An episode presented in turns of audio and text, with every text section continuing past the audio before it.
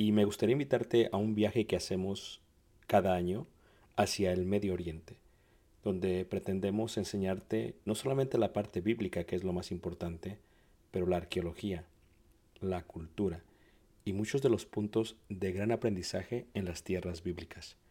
El próximo año estaremos viajando desde Egipto a través del desierto en las jornadas de los israelitas, tocaremos Jordania, veremos una de las maravillas del mundo antiguo que es Petra, subiremos por la tierra de los edomitas, amonitas y los amorreos y entraremos por el río Jordán hacia lo que sería la tierra prometida y finalizaremos con la tierra prometida.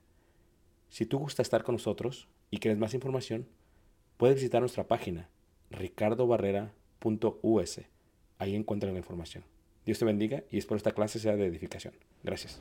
Cuando ves a alguien, le preguntas, ¿cómo estás? Y dice, bien, y luego siempre añaden esa parte, en lo que cabe. Bien en lo que cabe. Y la pregunta es, ¿qué indica eso de bien en lo que cabe? Cuando le preguntas a alguien eh, cómo se siente en su vida, uno de los grandes retos de la vida es equilibrar o balancear el bienestar, porque hay varios tipos de bienestares, pero ¿cómo equilibras el bienestar? Es algo increíble. Puede uno estar bien, bien en, en un área y no está bien en la otra. Por eso dicen, ¿cómo estás? Bien, bien estoy bien en lo que cabe, dice la persona. Pero ¿cuál es la vida o la razón de existencia si no buscar, no por la felicidad para no confundirla, sino por el bienestar? ¿Cómo puede llegar una persona a estar bien? No en lo que cabe, sino a estar bien en su totalidad, que es lo que una persona busca. La palabra bienestar es el estado de las personas o de la persona cuyas condiciones físicas y mentales le proporcionan un sentido de satisfacción y tranquilidad.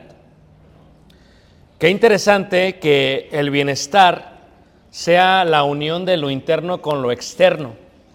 Y qué interesante que una persona pueda estar bien en lo que cabe, pueda estar bien en la completa totalidad. Hablando de esto, hemos estado aprendiendo en las últimas lecciones, puntos aquí, puntos allá, en cuanto a la diferencia del gozo y la felicidad, del bienestar y la felicidad. Fuimos creados no para ser felices, sino para de vez en cuando sentir felicidad. Fuimos creados para tener una relación con Dios y adorar a Dios.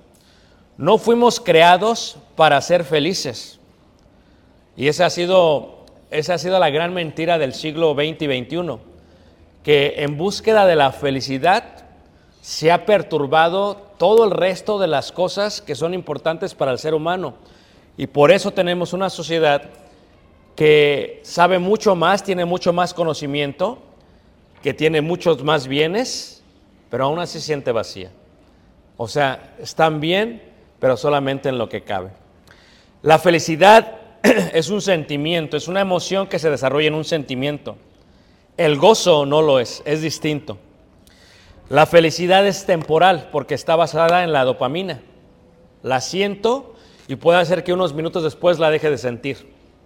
La felicidad, por lo tanto, es temporal. El gozo es el gozo es eterno. La felicidad depende de las circunstancias y de la gente. Tal vez tu felicidad dependa de eso, pero el gozo no es así. El gozo no, no depende de la gente que me rodea, ni la gente que vive conmigo, ni depende de las circunstancias. El gozo está ahí porque está. La felicidad le podríamos llamar es terrenal y el gozo es totalmente qué? Eterno. Porque es que en la Biblia a veces se compara, mira, por ejemplo ahí en Jeremías, en el capítulo 31, en el versículo 13, hace mención de ellas y parece como si fuese lo mismo, aunque no lo es. En Jeremías 31, 13 dice la palabra de Dios así. Dice, entonces la Virgen se alegrará. Ve ahí, alegría. Se va a poner feliz en la danza, cuando baila, sí, claro. Quien baila está feliz. Los jóvenes y los viejos juntamente. Y cambiaré su lloro en gozo. Y parece como que es lo mismo, pero ya cambia la palabra. Alegría se siente en el baile, pero ¿qué pasa cuando acaba el baile? Alegría se siente cuando uno se emborracha o se embriaga, pero ¿qué pasa cuando se acaba eh, eh, el licor? Entonces te das cuenta de la diferencia entre la, la alegría, el alegrarte o felicidad y lo que es el gozo. Dice, y cambiaré su lloro en gozo y los consolaré y los alegraré de qué? De su dolor. En Proverbios 23, 25 dice, alégrense tu padre y tu madre. O sea, ¿qué sienten? Claro, sienten una alegría cuando ven que alguien da luz y gócese la que te dio a luz. Claro, se llenará de gozo y de luz. Pero ¿cuándo es que se desvanece esa felicidad? Cuando una persona se casa dice, es el día más feliz de mi vida. ¿Y por qué se desvaneció? ¿Por qué pasó eso? Cuando una persona tiene un hijo se siente muy alegre cuando tiene un bebé, pero y luego cuando ve la responsabilidad, ¿qué sucedió? ¿Dónde, dónde se fue la felicidad? ¿Cómo pasó de felicidad a amargura? ¿Qué, ¿Qué sucedió con esa persona? Y entonces te das cuenta de todo esto. Y entonces te das cuenta que el bienestar está basado en varias secciones de tu vida, en varias ramas, no solamente en una. El bienestar no solamente tiene que ser emocional, el bienestar tiene que ser secular primero y luego emocional o tal vez al revés. Pero también, ¿qué sucede cuando una persona está bien o tiene un bienestar secular, pero no tiene un bienestar espiritual? Entonces, su respuesta siempre será, ¿cómo estás? Bien. ¿En lo que qué? En lo que cabe. Miren, hay tres aspectos que quiero tocar en cuanto al bienestar. Y el primer aspecto que quiero tocar en cuanto al bienestar, hermanos, creo que es muy importante, es el bienestar secular. El bienestar secular es un aspecto muy interesante, porque estamos creados para el bienestar. Y como hijos de Dios tenemos que buscar un bienestar secular para nuestra familia. Pero yo quiero que vean, hermanos, cómo el bienestar es muy importante buscarlo, porque si estamos en búsqueda del bienestar, tenemos que encontrarlo y tenemos que preservarlo, porque eso es el bienestar. Mira, cuando veamos estas cifras que son muy interesantes, y esto solamente va a aplicar a la gente que vive en Estados Unidos, ¿ok? Porque si me escucha alguien en Guatemala o en Venezuela, decir, wow, o sea, si yo ganara eso, pues que no. Pero estamos hablando de las cifras aquí en Estados Unidos para que no se vayan a ir todos por otro lado, ¿ok? Si en tu W4, en tu forma de impuestos, si ganaste menos de 35.801 dólares en el año 2022, eres pobre. eres pobre. Otra manera de verlo es de esta manera, ¿ok? Si te ayuda el gobierno, eres pobre. No tienes bienestar secular. Y es un aspecto de aceptarlo. No, no es que yo me siento humillado porque recibo ayuda, no, no, no. Lo primero que tengo que hacer es aceptarlo, porque para buscar el bienestar secular tengo que aceptar mi estatus. Una familia que recibe ayuda del gobierno es pobre. ¿Ok? Es pobre. Nunca en mi vida, hermanos, si tenemos ya más de 30, 32 años viviendo en, en Elgin o en el área, yo nunca había visto tanto vagabundo, hermanos. O sea, yo voy a Ciudad de México, los veo en las calles, pero aquí es algo nuevo, hermanos, que inició hace unos años. ¿Están todos de acuerdo con eso, hermanos? Algo nuevo. Ahora, una cosa es ver un vagabundo, pero ¿quién no ha visto una familia completa con sus hijos? Con sus hijos. Y ahora, hermanos, es increíble porque antes necesitaban, necesito, ¿no? I need cash. Pero ahora ponen, no tengo papeles, necesito dinero. Y dije, wow, o sea, la osadía, hermanos, de la pobreza. Y luego hay un conflicto porque uno dice, bueno, ¿doy o no doy? ¿Doy o no doy? En Ciudad de México se hizo un estudio y se dijo que los niños que piden dinero en la calle tienen a sus papás borrachos en las esquinas esperando que les den el dinero. Entonces, si le doy, estoy fomentando o cómo sé cuándo dar y cuándo no dar es un complejo in- in- increíble. Pero ¿cómo puedo dar si no estoy en un bienestar secular? Mira, hay veces la pobreza que tenemos es una pobreza por negligencia. No toda la pobreza es un resultado de- del gobierno, del Estado o de, lo ma- o de un vicio, es problema por negligencia. Ahí en Proverbios, en el capítulo 24, me gustaría que lo leyésemos todo, no estará la cita en, en la pantalla. Proverbios 24, versículo 3 y 4, dice lo siguiente. 24, 3 y 4 dice, con sabiduría se edificará la casa y con prudencia se afirmará. Y con ciencia se llenarán las cámaras de todo bien preciado y agradable. ¿Qué indica? Que todo ser humano, que todo ser humano que es sabio va a edificar su casa. Que todo ser humano que es prudente la va a afirmar. Y que todo ser humano que utiliza la ciencia va a llenar todas sus cámaras de todo bien preciado y agradable. ¿Qué indica? Que hay veces nuestra pobreza es un resultado de nuestra propia ¿qué? negligencia. Quiero solamente tocar una parte de esto, hermanos, ¿ok? Porque si estamos en búsqueda del bienestar, tenemos que verlo. El 30% de la gente el día de hoy tiene una deuda en tarjetas de crédito de mil a cinco mil dólares. El 30%. 30% de la iglesia vive en este sentido. 15% tiene una deuda de 5 mil o más.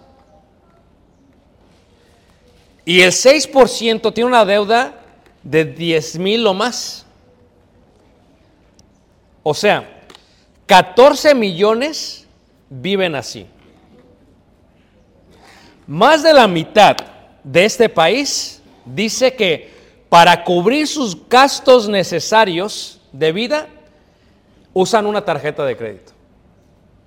Más de la mitad, hermanos. Más de la mitad.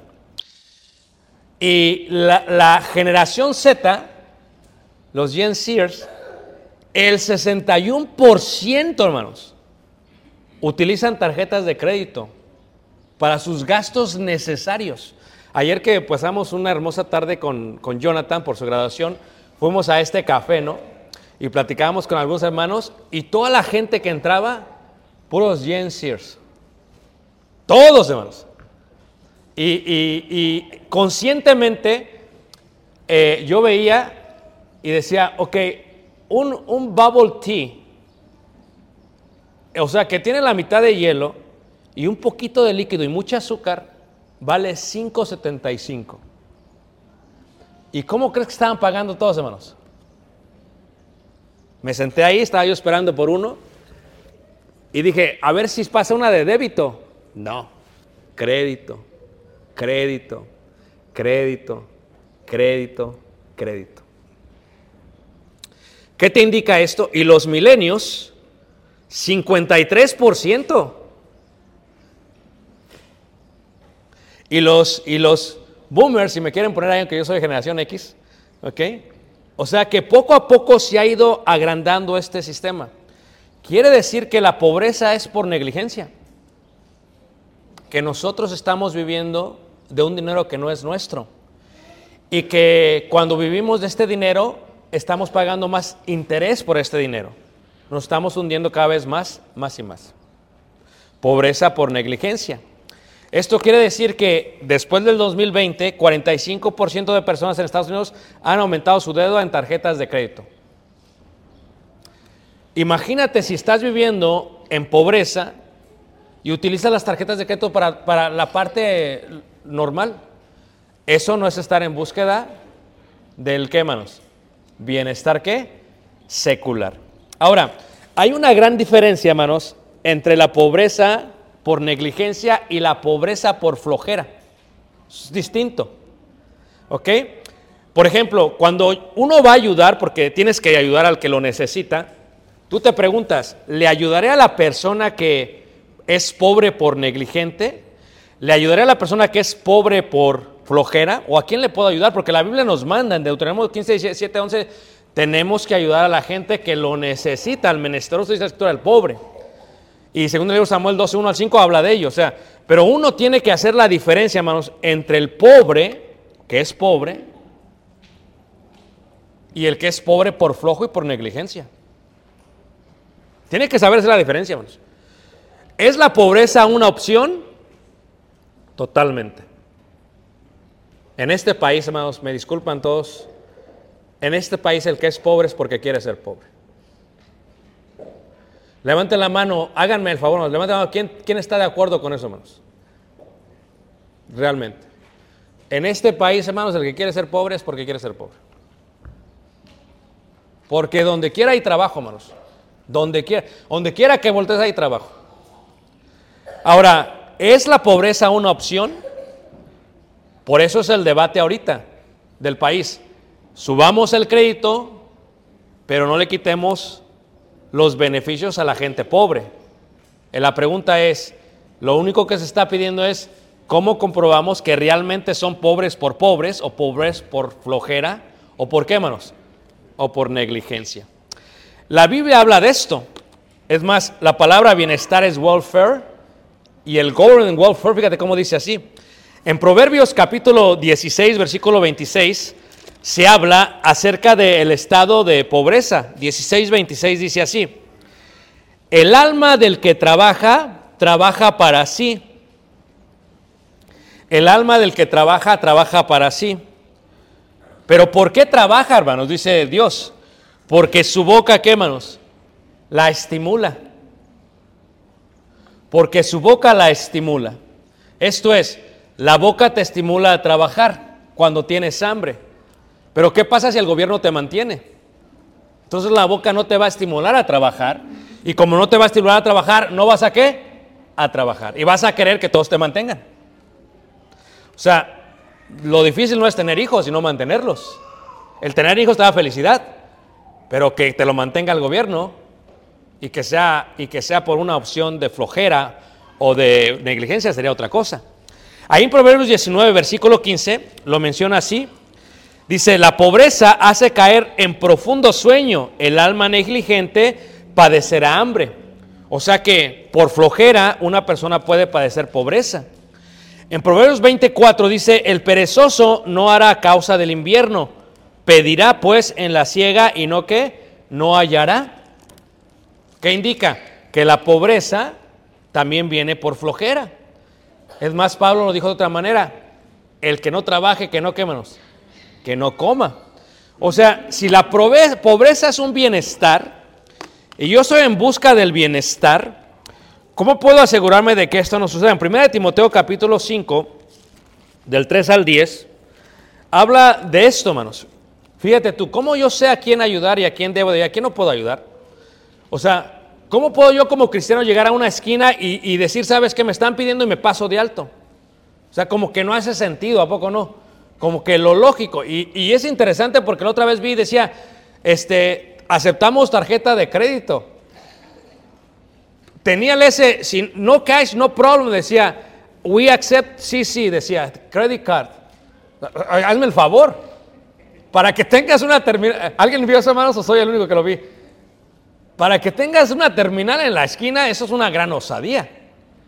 Y los ves bien fuertes, dices, oye, pero como que este podría trabajar. ¿O no es cierto? Dices, aquí algo no concuerda. Bueno, fíjate tú cómo aún en la iglesia el bienestar era algo que se buscaba. En 1 Timoteo capítulo 5, versículo 3 dice, honra a las viudas en verdad, que en verdad lo son. Y luego da un cierto tipo de requisitos, dice en el versículo eh, 9, sea puesta en la lista solo la viuda no menor de 60 años, dice que haya sido esposa de un solo marido. ¿Tú te imaginas una viuda que ya había enviado dos veces? Ya no entraba a la lista, hermanos. O sea que la viuda para buscar bienestar, en busca del bienestar secular, tenía que tener ciertos requisitos por parte de Dios. Y dice ahí, si ha criado hijos, si ha practicado la hospitalidad, o sea, de buen testimonio, que tenga hijos, si ha lavado la, los pies de los santos. Fíjate que para que esta mujer recibiese ayuda de la iglesia, tenía que tener ciertos requisitos. O sea que ella como joven diría, si yo quiero bienestar, voy a tener que hacer la obra de Dios durante mi vida, para que cuando llegue el momento no tenga ningún pero, porque tengo que recibir bienestar. Muy interesante. Pero la vida no está basada solamente en el bienestar secular. La vida está basada en el bienestar familiar, hermanos. Y tal vez eso es lo que más nos importa. Aunque lo secular es importante, el bienestar familiar es importante. ¿Puede una familia vivir en bienestar familiar? Sí. Totalmente, hermanos. Una casa dividida no puede permanecer. Tú tienes fe, pero tu cónyuge no, la van a sobrellevar. Pero te voy a enseñar de una forma gráfica, te voy a decir cómo la sobrellevas, ¿ok? Aunque tú digas que no, ¿ok? Tú te das cuenta cómo entre en los carros de pronto una llanta se infla y otra se desinfla. Y el carro va a andar, pero va a andar con mucho ruido. Y ese movimiento va a hacer que se afecten las par partes internas. No puede haber bienestar familiar hasta que los dos estén en Cristo Jesús. Si no vas a batallar toda tu vida. Habla con hermanas que han vivido toda su vida así, pregúntales si no le han batallado. Pregúntales. ¿Puede una familia vivir en bienestar familiar? Sí. ¿Cómo? Teniendo valores de esa familia. Los valores es lo que hace que una familia se encuentre en bienestar. ¿Y qué es un valor? Es el conjunto de creencias, principios, costumbres, relaciones que pasan de una generación a otra generación. Y entre ellos podríamos encontrar tales como el amor, el respeto, el honor, el perdón y el combatir. El compartir, perdón.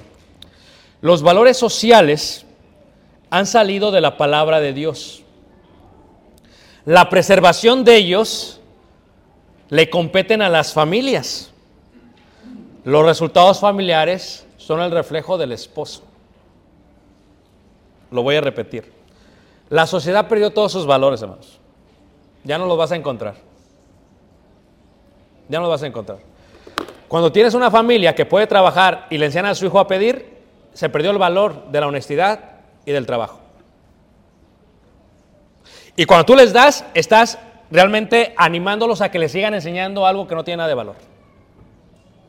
Porque la familia que quiere y tiene hambre va a trabajar, hermanos. Porque la estimulación del hambre es lo que le va a hacer trabajar, según dice Proverbios. Ahora, ¿qué sucede? Pero la preservación de los valores se encuentran en la familia. O sea, que en nuestra casa, en tu casa, tenemos valores. Y estos valores es lo que va ampliándose para el bienestar familiar. Pero ¿quién los va a sujetar? La autoridad de la casa. La autoridad va a decir, ¿sabes que Ya no vamos a vivir así. Ya no vamos a vivir de crédito. ¿Sabes que vamos a perdonar?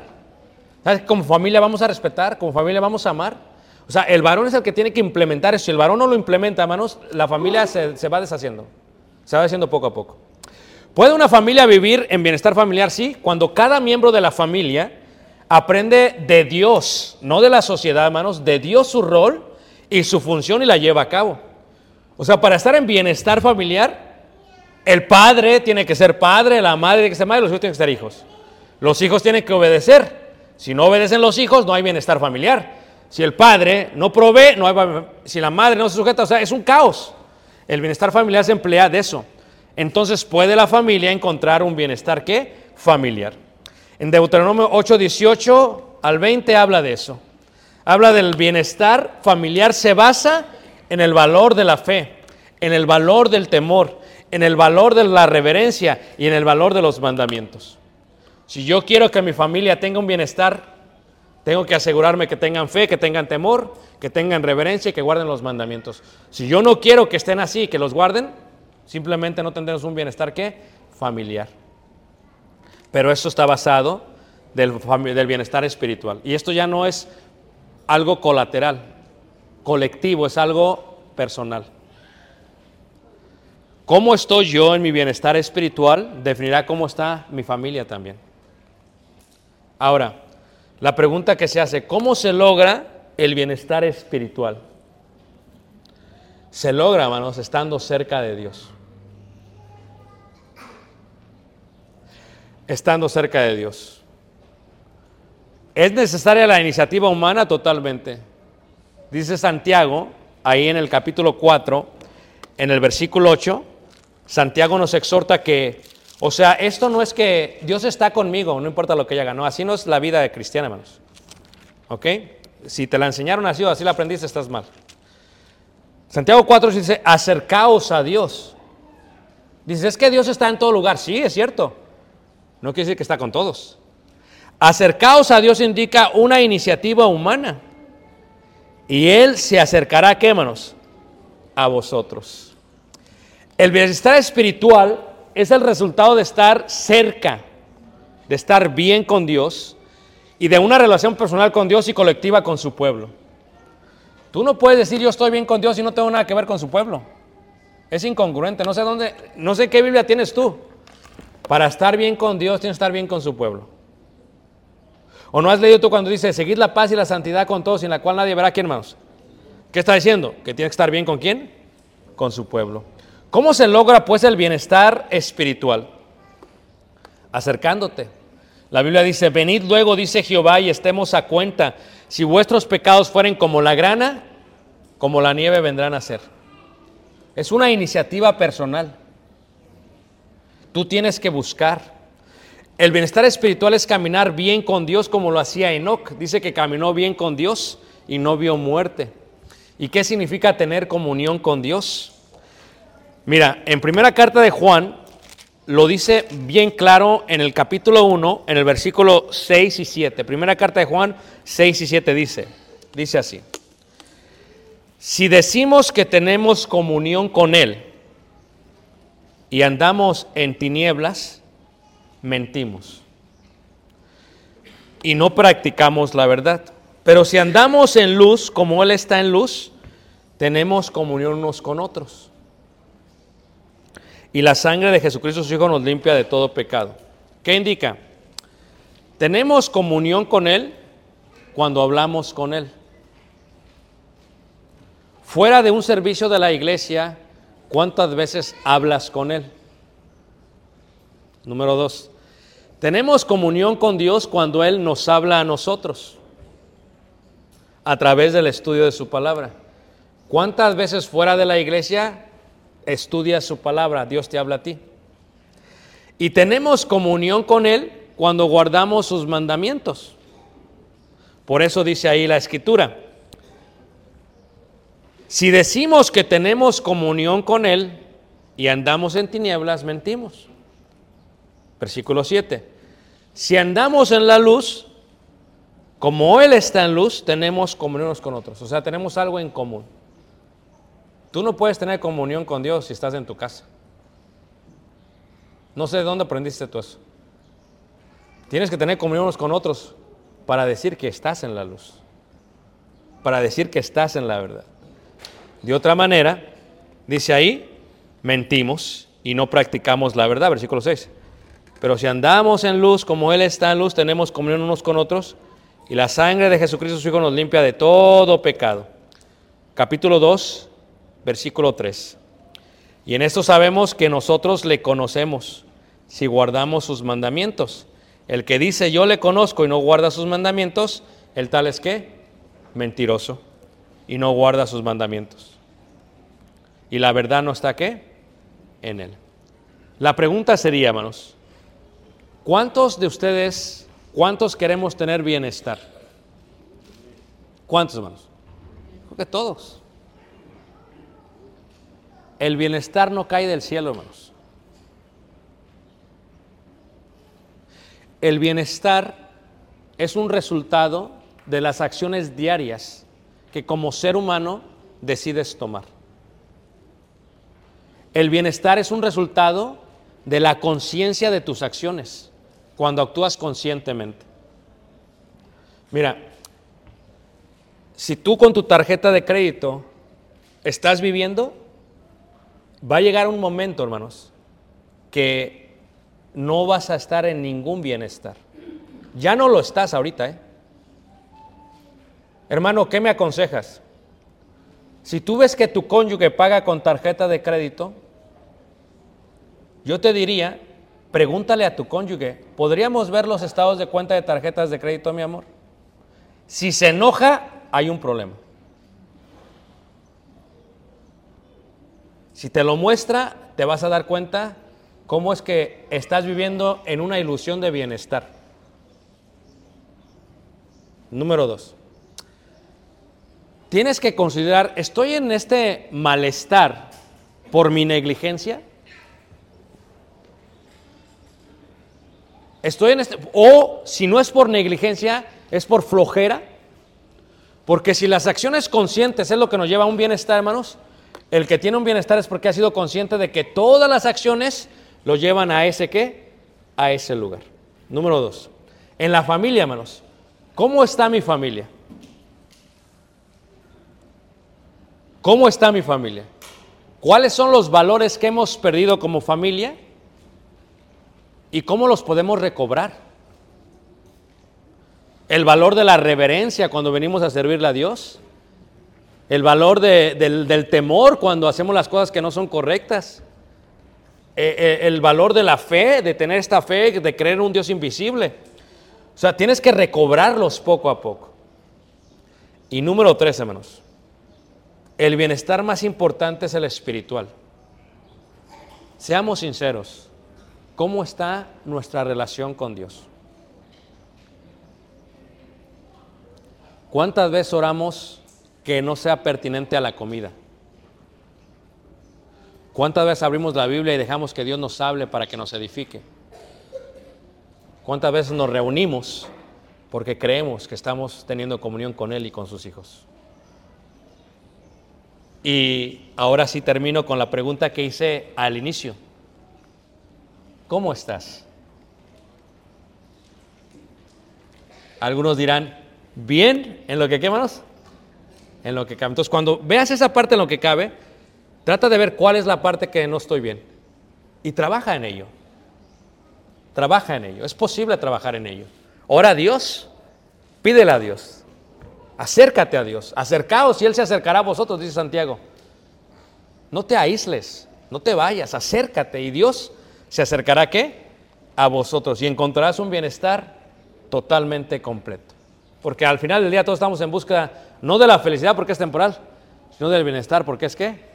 Es eterno. Vamos a ponernos de pie, vamos a cantar este himno de invitación. Y si tú nos visitas esta mañana, te invitamos a que vengas a ser parte de la iglesia y estés en un bienestar amplio, completo.